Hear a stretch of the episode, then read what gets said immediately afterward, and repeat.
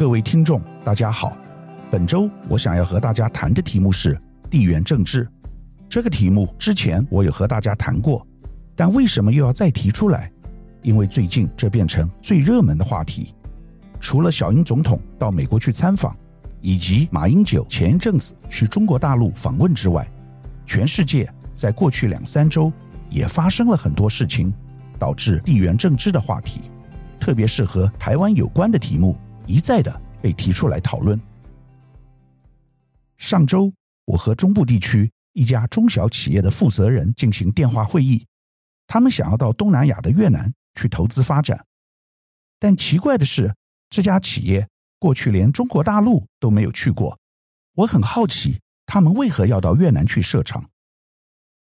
负责人很不好意思的跟我说，这是由于国外客户的要求。因为对方担心台湾有地缘政治风险，特别是两岸关系相当紧张，因此要求该公司在今年年底前将三十趴的产能移到台湾以外的地区。因此，他们正在考虑越南及泰国这两个国家。我听了蛮讶异，因为这是一家传统企业。过去我们讲到地缘政治的厂商迁移，主要会是跟高科技产业有关，比如说。台积电前往美国投资，这是被美国政府所强迫，但没有想到，就连传统产业也会面临同样的地缘政治压力。我再来跟大家讲一个例子，是跟金融业有关。上个月，我收到一家欧洲大型银行的邀请，和其亚太区主管讨论台湾的局势。这位高级主管为此特别从国外飞到台湾和我见面。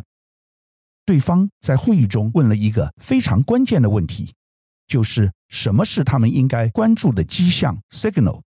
意思就是，当这个迹象出现时，他们就要预做准备，将手上的投资部位优先做一些处理。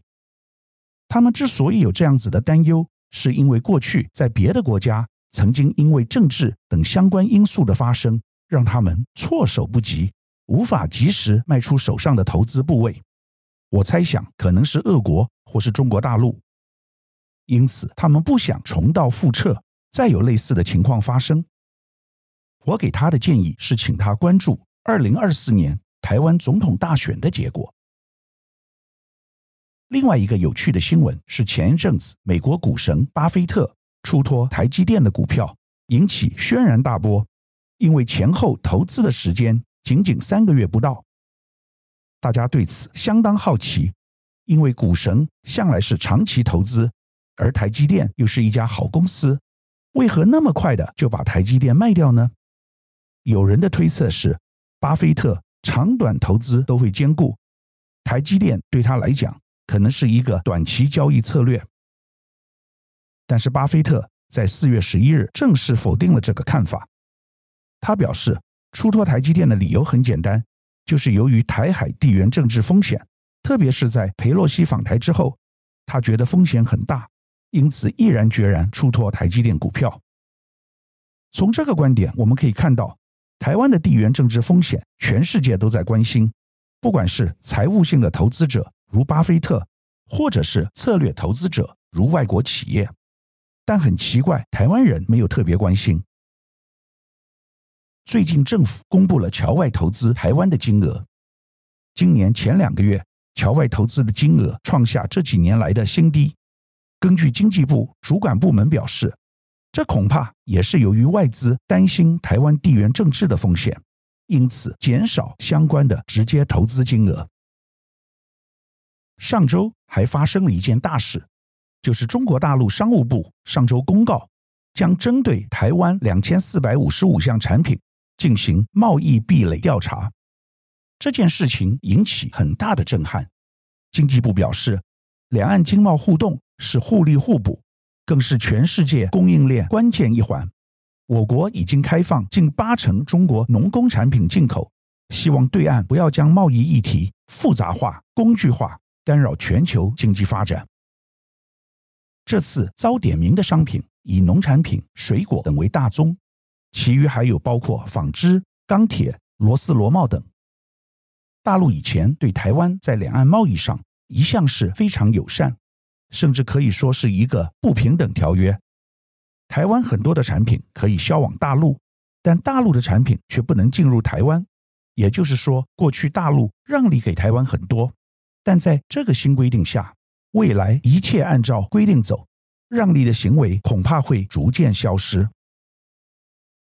两岸贸易长期处于不对等的状态，台湾多数农产品都可以销往对岸，还享有检疫、快速通关等各项便利，才造就过去凤梨、凤梨世家、石斑鱼等九成以上外销都集中大陆。大陆对台开辟绿色通道，反观台湾对大陆主体贸易高墙，不仅对八百三十项农产品设限，更禁止一千多项工业产品销台，却向全球其他市场进口，根本完全违反 WTO 原则。这次大陆商务部宣布就台湾对大陆贸易限制措施展开贸易壁垒调查，获普遍大陆民众与学者支持。相较过去大陆单方面给予惠台措施，建立两岸合理公正的正常贸易关系，已成当前大陆主流声音。厦门大学台湾研究中心副主任唐永红指出，长期以来，台湾当局没有遵循 WTO 有关规则，也未遵守加入 WTO 时的有关承诺，对自大陆的进口采行歧视贸易政策。大陆商务部早该如此了。据大陆网络媒体今日头条报道，唐永红认为，民进党当局再次执政以来，不仅拒不认同九二共识，大搞台独分裂活动，更勾连外部势力。大陆表示，这使得两岸之间的主要矛盾性质发生了质变，从内部矛盾演变为敌我矛盾。大陆会台政策取向因此失去了中国人要帮中国人的政治基础与前提条件。两岸长期以来即存在不平等贸易，台湾是大陆最大的贸易逆差来源地。虽然因国际因素，大陆始终不愿将两岸贸易障碍问题国际化，但用简单的语言来说，大陆为台湾最大的买家，但农工产品却屡屡遭受台湾的不公平对待，甚至污名化。在失了里子又没有面子的情况下，无怪大陆此次祭出对台贸易壁垒案后。大陆网民一片叫好，更激进的言论甚至指出，中方多年来对台不断让利，不仅未达到想象中的政治效果，甚至连尊严都丧失殆尽。针对经济部指出愿意在不设前提下跟陆方磋商，民进党立委陈亭妃上周在立法院经济委员会质询时抨击经济部的声明太软，王美花部长则说。所谓不设前提，是说台湾就是台湾，台湾是 WTO 一员。国民党立委曾明忠表示，此次陆方提出被台湾禁止进口的两千四百五十五项商品，是否台湾有出口至大陆，金额规模有多大？若大陆以禁止台湾产品出口大陆作为报复手段，是否对产业造成另一冲击？王美花说。统计数字需要几天的时间，曾明忠不满地说：“给你半年时间好了。”王美花部长表示，大陆具体行为还不清楚。国民党立委杨琼英质问时说：“若台湾市场被迫开放，要如何协助相关产业？是否有任何主动方案？”王美花跳针式的回复：“政府会做跨部会讨论，但要由谁回应，怎么回应？”政府还要讨论。至于沟通管道，王美花说，政府会有跨部会讨论，会由行政院经贸谈判办公室跟 WTO 代表去讨论。杨琼英说，政府应要站在第一线，而非被动等待陆方动作。接下来，我们来看近期国际地缘政治主要新闻。法国总统马克宏结束为期三天的中国国事访问后，在专机上接受政治新闻网站 Political 专访，他提到欧洲应降低对美国的依赖，抵挡成为美国追随者的压力，避免因台湾议题卷入中美对抗。马克宏在接受采访时强调，他钟情的欧洲战略自主 （Strategic Autonomy） 理论。希望在法国领导下能成为全球第三大超级强权。马克宏认为，欧洲面临的一大风险是卷入不属于我们的危机，这有碍欧洲建立战略自主。马克宏强调，欧洲在美中之间应建立自主性，不要沦为美中博弈的附庸。他说：“我们要盟邦，我们要好友，我们要伙伴。不过，我们不要百分之一百依赖他们。如果你接受依赖其他大国，就让自己处于不能自主决定的情况。这说明以美已经成为世界的新共识。美国近期的种种作为实在是太霸道了。”因此，连欧洲盟邦伙伴也不能够容忍。对于台湾问题，马克宏指出，欧洲人连乌克兰危机都解决不了，我们怎能就台湾问题信誓旦旦地说：“当心，如果你们有什么不当之举，我们驰援就到。”要是你真想升高紧张局势，就这么做呗。马克宏表示，自相矛盾的是，在克服恐慌后。我们相信，我们不过是美国的追随者。欧洲人该回答的问题是：加剧台湾问题危机是否符合我们的利益？不，最糟的是认为我们欧洲人必须在此议题上做追随者，受美国议程及中国过度反应影响。然而，这番唱和中国的观点说法，旋即引发西方政坛和学界猛烈抨击，直指马克宏访中之旅。是一场完全的灾难，无疑是在出卖盟友，更批评他已丧失欧洲领袖资格。但是，由马克宏的观点反映了一个现实，也就是我们前两周在节目第一百零八集所提出的“西方没落，东方崛起”的观点。过去，美国是全世界的霸权，但现在，不管是美国，或者是美国和其西方盟友，也就是所谓的 G7 国家。整体势力正在衰退，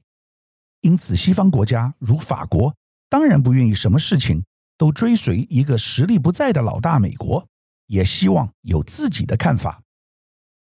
更重要的是，中国以及其他亚洲和东方国家如沙乌地阿拉伯以及金砖五国 BRICS 也不愿意再追随美国起舞。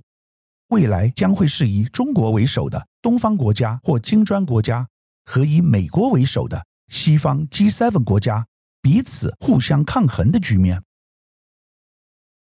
最后，我所要跟大家分享的是上周发生的另外一个地缘政治大新闻：